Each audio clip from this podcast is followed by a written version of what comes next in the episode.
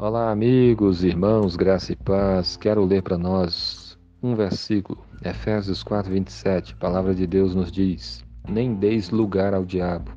Amém. Esse versículo fala para nós não darmos lugar ao diabo. É bom nós lermos entendermos do que, que ele estava falando anteriormente para nós termos um entendimento maior. O apóstolo Paulo ele estava dizendo para nós não ira, é, irai-vos e não pequeis. E para não se pôr o sol sobre a nossa ira. Em outras palavras, se nós irarmos, tenha cuidado para nós, devemos ter cuidado para não pecar.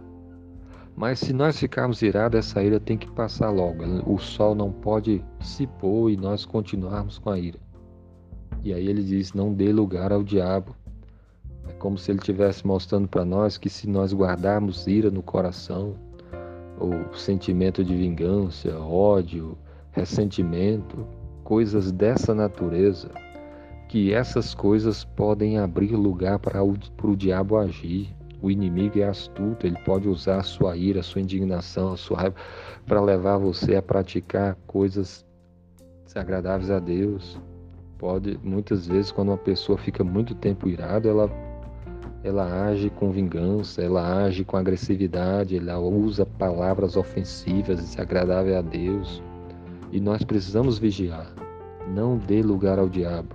Pelo contrário, procure sempre ser usado por Deus. E para isso é importante você então é, estar cheio do Espírito Santo, buscar estar cheio de amor, de misericórdia, de paciência, andar com a verdade, andar falando com sabedoria, procurar agradar ao Senhor, não dê lugar ao diabo, não ande no pecado. Tudo aquilo que você sabe que desagrada ao Senhor, se arrependa, confesse, peça perdão a Deus. Jesus morreu pra, na cruz e nele nós encontramos perdão para os nossos pecados. Não dê lugar ao diabo.